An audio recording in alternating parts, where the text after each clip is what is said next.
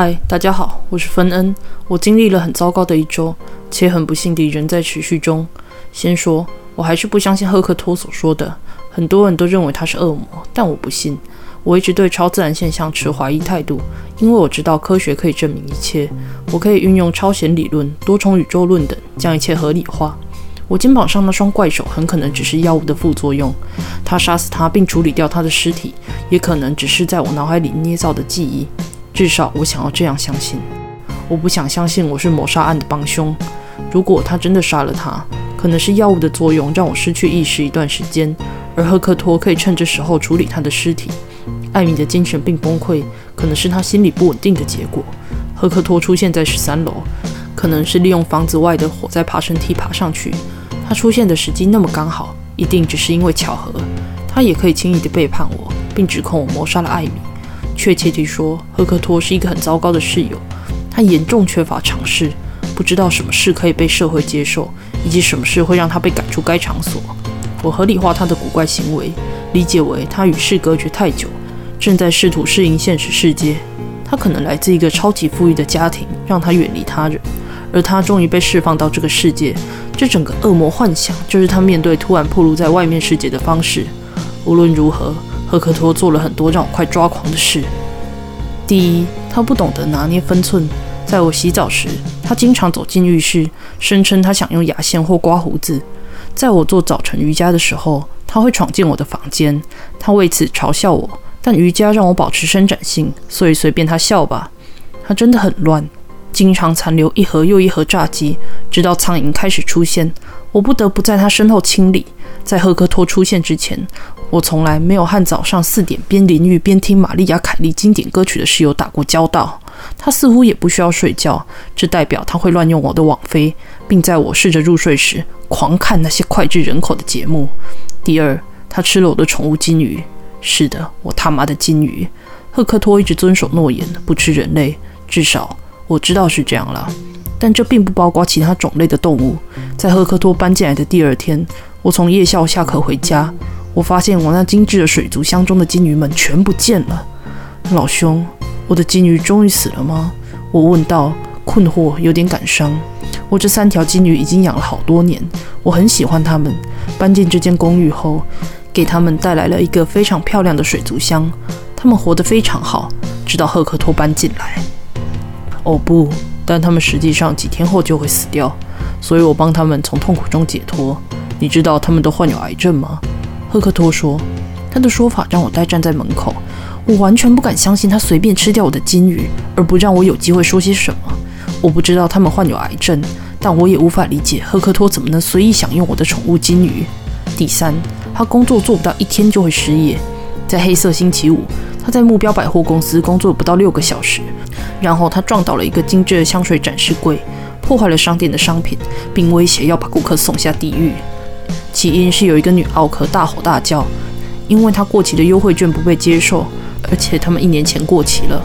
我花了一段时间向她解释说，无论客户多么可怕，她都不能对客户大吼，而且员工通常必须忍气吞声，只希望客户不要向他们的经理投诉。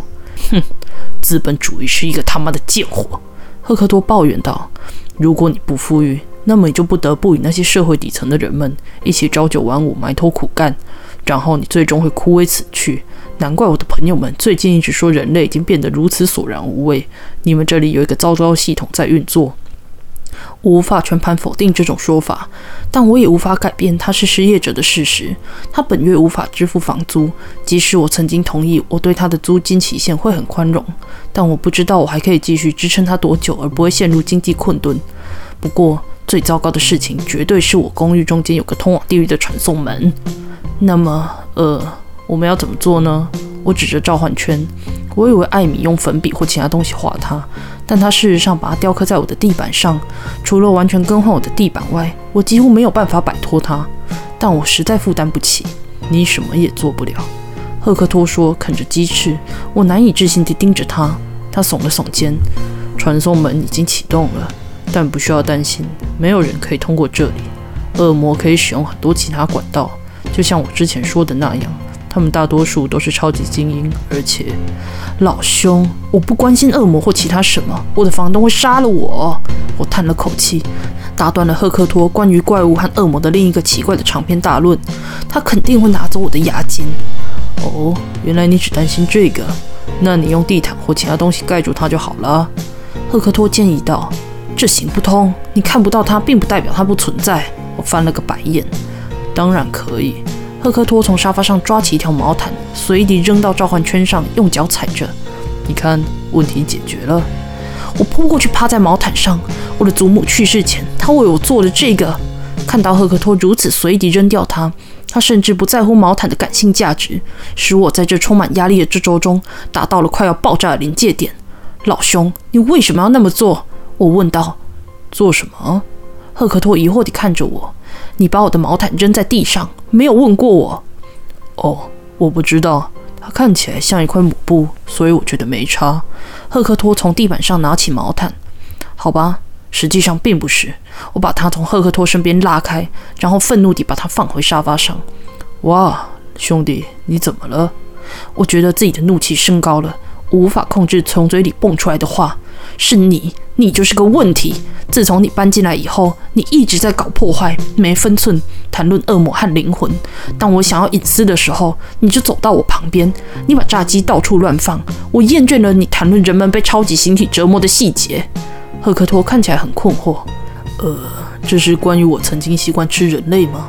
我曾经认为我们很酷，但我现在不再这样做了。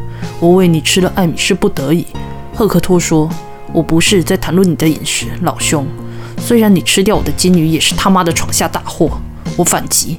我说的是其他所有事情。你搞不懂分寸，你正在利用我。我仍然不相信你对恶魔或其他东西的高谈阔论，但你真的需要学习如何成为一个他妈的人。我不是人，赫克托反驳道。我，对了对了，我知道你是恶魔，一个不死的、可怕的、讨厌五分钱合唱团的恶魔。嗯，对啊。每个人都讨厌五分钱合唱团，不是只有我。关键是，自从你搬进来，你只是一直搞破坏和不合作。你现在是在为你的金鱼生气吗？如果是，我可以为你换新的，反正他们都长得一样。他们不一样，就像我的毛毯一样。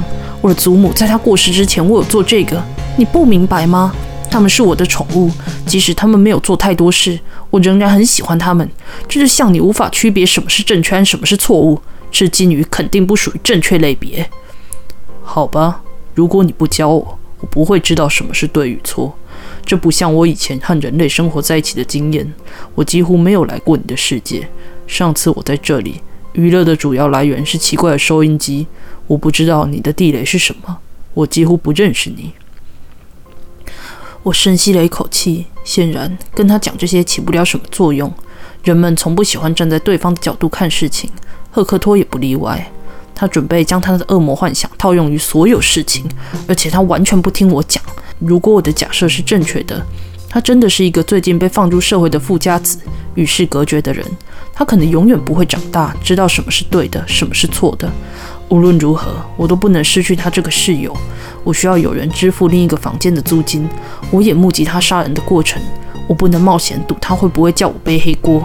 我决定成为一个更有远见的人。不再与他进行口舌之争。OK，好的，抱歉，让我们抛开这些。赫克托撅起嘴巴。什么？我冲进我的房间，把笔记型电脑、铅笔和笔记本扔进我的背包里。赫克托站在我的门口，用他那令人生畏的躯体挡住了我的出路。你要去哪里？他问道。学校图书馆。我有一个已经逾期的城市专题。我尖声回答道。我晚点就会回来。赫克托用手拨一拨他的头发。我不认为如此。今天真的不是美好的一天，已经很晚了。什么？你认为我从来没有这么晚出门过吗？我翻了个白眼。赫克托想要表现出比我厉害的样子，因为他不是平凡人之类的。这是另一件我无法理解他的事情。不是说这个？你没看到这个消息吗？今天是满月。赫克托坚持抓住我的手臂，缩小我们之间的距离。你现在不能离开。哦不，满月！如果我今晚出去，狼人会不会攻击我啊？我讽刺地回答，把手臂从他的手上拉开。他的双手总是如此冰冷和奇怪，无论他碰到什么地方，都会留下一种刺痛的感觉。不要太荒谬，每个人都知道狼人不是真的。满月只意味着你的世界和我的世界之间的平衡将会被打乱。既然你与我联系在一起，而你现在已经接触过这两个世界，你需要对你所做的事情更加小心。我现在对你负有责任。如果发生任何事情，我就是那个必须处理后果的人。”赫克托解释道。我不以为然。所以你觉得我这辈子都要以不同的方式做事？你希望我可以认同你那愚蠢的恶魔角色幻想吧？我觉得你是一个荒谬的人。我可以照顾好自己。我从椅子上抓起我的夹克并穿上，但它并没有让我看起来更霸气，反倒像是个充满怒气的蓬松棉花糖。乔，你为什么拒绝相信我？赫克托恼怒地问道。突然的音量变化让我吃了一惊。你确实看过我做了不可能的事情。但是你仍然试图否认它，就像你无法理解人类可能不是这个宇宙中唯一的居民一样。你不能用人类的逻辑来解释一切，你必须接受一些事情。你别无选择，因为你已经被牵连进来了。那是谁的错？你是那个把我拖进烂摊子的人。如果你没有沉浸在你的恶魔幻想中发疯的话，老实说，你现在没有比艾米好。至少他知道他是一个人，而且没有吃掉我的宠物金鱼。哼。你听听你自己在说些什么？那个贱人以为你们两个结婚了，而你正在为他辩护。赫克托嘲笑道：“我推开他，以免挡到我的路，并经过他庞大的身躯。”好吧，赫克托沮丧地举起双手。反正我不在乎，你就出去被狼人攻击吧。狼人虽然不是真的，但既然你不相信我说的，说不定你会相信他们存在。我出去时，砰的一声关上了门。我在地铁上打盹时醒来。我对于自己一反常态的长时间小睡感到有些迷茫，并且对于跟赫克托吵架感到很糟糕。即使室友有时不是那么正确，也不该这样对待室友，而且无异于建立好的第一印象。我不该像那样发脾气，但这一周实在太过漫长。我也有一部分的错，我没有告诉他什么事情会令我不舒服。我决定吞下自己的骄傲，向赫克托道歉，并试着从他的角度看问题。也许我甚至可以和他一起玩小恶魔幻想，迁就他。但后来我很快意识到，我还有另一个困境。我瞥了一眼手机，凌晨三点半，我惊醒了过来。我知道我错过了我的站，我睡了太久了。我怎么会坐在地铁上六个小时？我晚上十点左右搭车前往我学校的图书馆。我真的太久没睡，导致我睡在地铁上那么久吗？感觉就像迷离境界。奇怪的是。就好像地铁列车已经超过了最后一站，地图上的 LED 指示灯显示我们的位置全部关闭，这代表着我们已经通过了这列地铁运行的所有车站。地铁灯比平时更加暗淡，我必须从瞌睡中醒来。如果他们完成了当天的路线，列车长可能会把地铁带回起点站。我挺直身体，改变了我的音乐，保持清醒，希望列车很快停下来，让我能在合理的时间找到回家的路。一种令人不安的感觉袭上我，但我认为它源于独自一人乘坐灯光昏暗的车厢。任何人都会对此感到不安。这就是很多僵尸电影的开始。人们停在无处可去的列车上。过了一会儿，地铁终于突然停了下来，车里的所有灯都同时熄灭了。我很震惊，立刻打开手机的手电筒。门只开了一下子，所以我用拳头敲门，门只打开一点点。我很勉强才能挤过去。这个车站看起来就像是任何其他车站，中间的长椅和月台两侧的列车轨道几乎没有任何照明，唯一的照明来源是我的手机和几个随意挂在车站对面的蓝色建筑灯。这车站完全无法辨认，它没有清晰的迹象表明它是什么站，上面的所有标语都消失了，我几乎找不到可辨认的字母，于是我就放弃了。看起来好像这是终极的最后一站。当晚被维修工放弃了。事实上，这个地铁站看起来好像被全世界抛弃了。它看起来更像是一个黑暗、肮脏的洞穴、未完工的建筑，而不是一个合适的地铁站。我看不到任何出口，所以我想我会问问看列车长。我走到车厢前面寻找列车长，但我能找到的只是一个空座位。奇怪，也许他在列车的另一头倒车行驶。我开始走到火车的另一端，我一边走一边寻找出口。这个车站显然是在地下，但没有楼梯通向地面。我开始感到紧张，我被困在这里了吗？我低头看着手机，令我失望的是没有讯号，打破了我想要和外界联系的希望。但我坚持下去。如果我不能立刻找到出路，那么我只需要制作出路。我认为我的最后一招是必须走在铁轨上，然后一步一步走到另一个车站，但这有可能被火车撞到。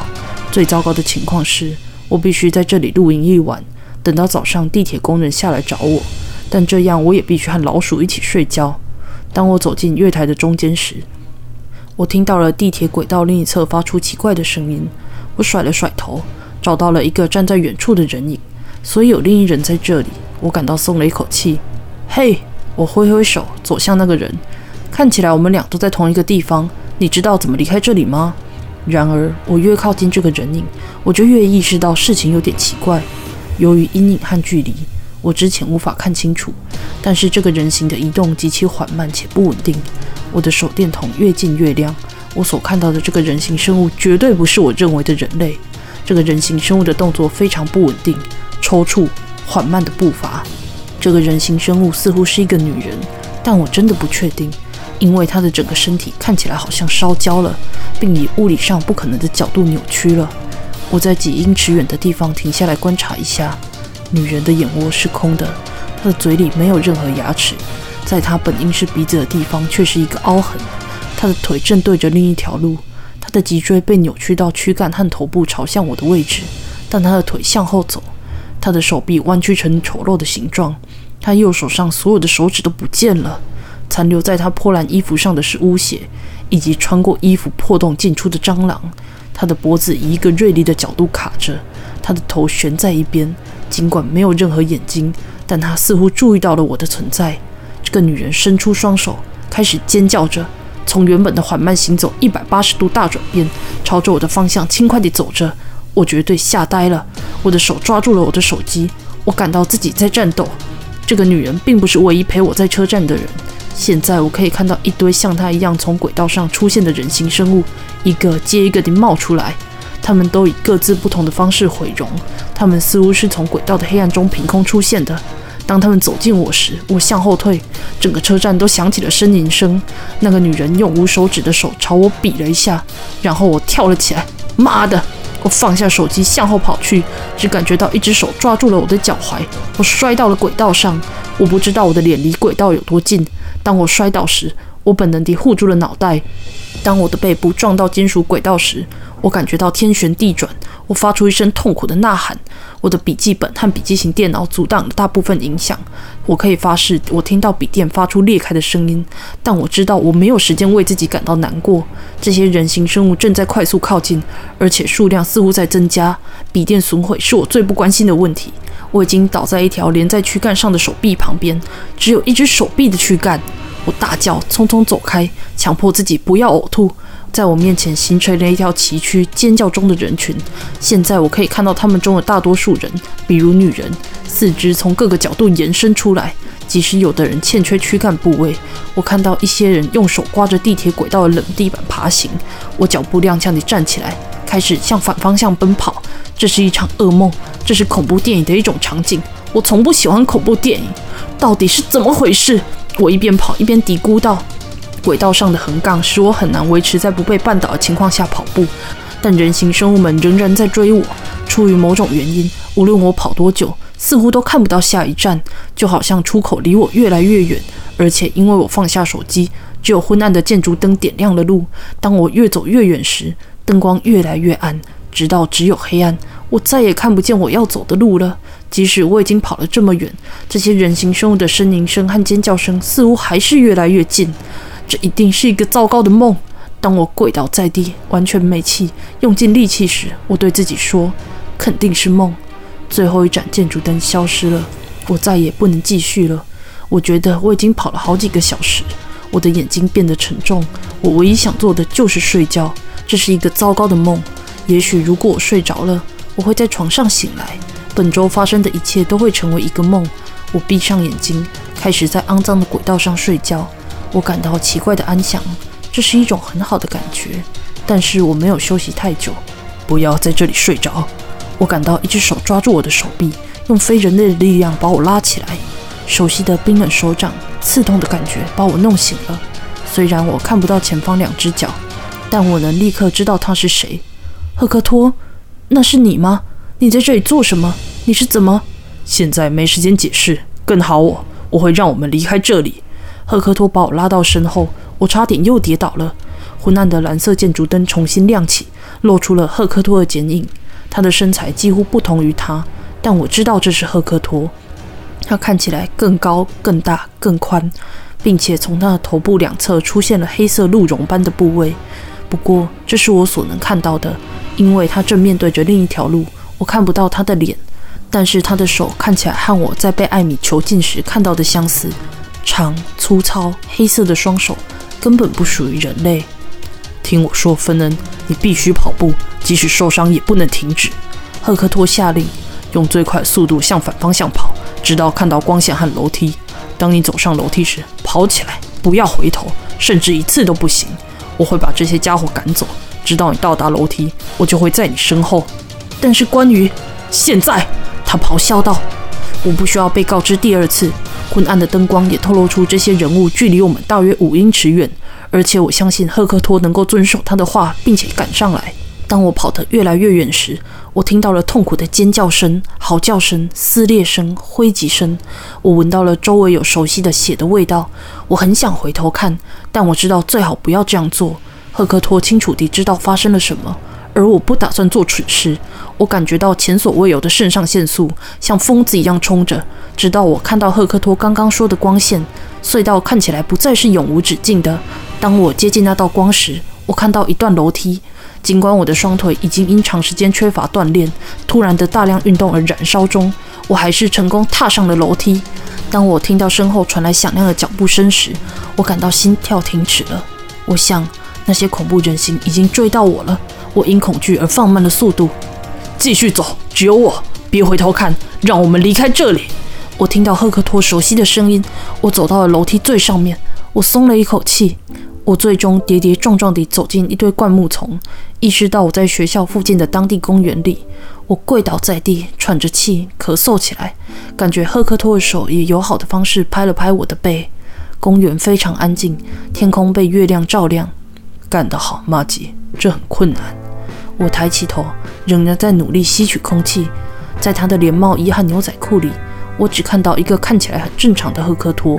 没有我方才见过的任何鹿角或粗糙的手，我的眼睛在欺骗我吗？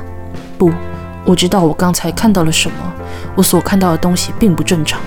我看看身后，惊讶地发现楼梯不见了。什么？那是什么？刚刚发生了什么？我跑过的楼梯在哪里？我又嗑药了吗？我一边沉重地喘气，一边问道：“楼梯不见了，他们从未真的在那里。但我更了解你地板上的召唤圈了。”当艾米画了那个圈子时，她不只是召唤了我，传送门将我们的世界连接在一起。因为你喝了同样的血来启动召唤圈并召唤了我，你已经意识到这些来自我的世界的东西，而他们也同样意识到你。赫克托解释道。我爬起来，改用坐姿，背靠在树上。赫克托也跟着坐。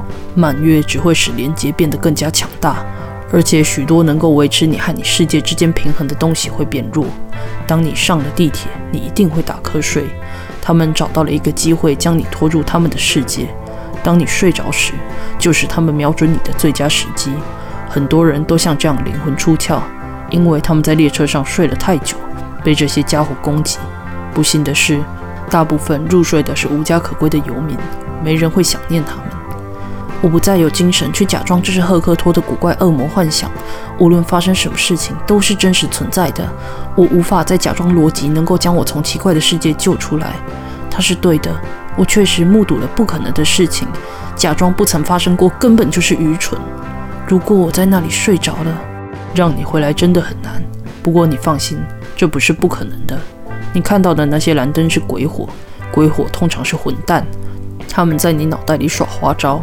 他们会让你以为这个隧道是无止境的循环，他们绝对不会帮助你离开。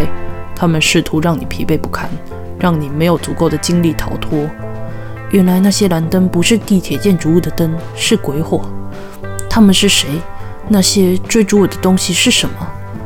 他们是在列车上自杀者的灵魂。赫克多解释道，声音柔和。自杀的人要四处徘徊一阵子，才能进入天堂或地狱，因为他们被天使和恶魔排挤，因为他们在生命应该结束之前就结束了生命。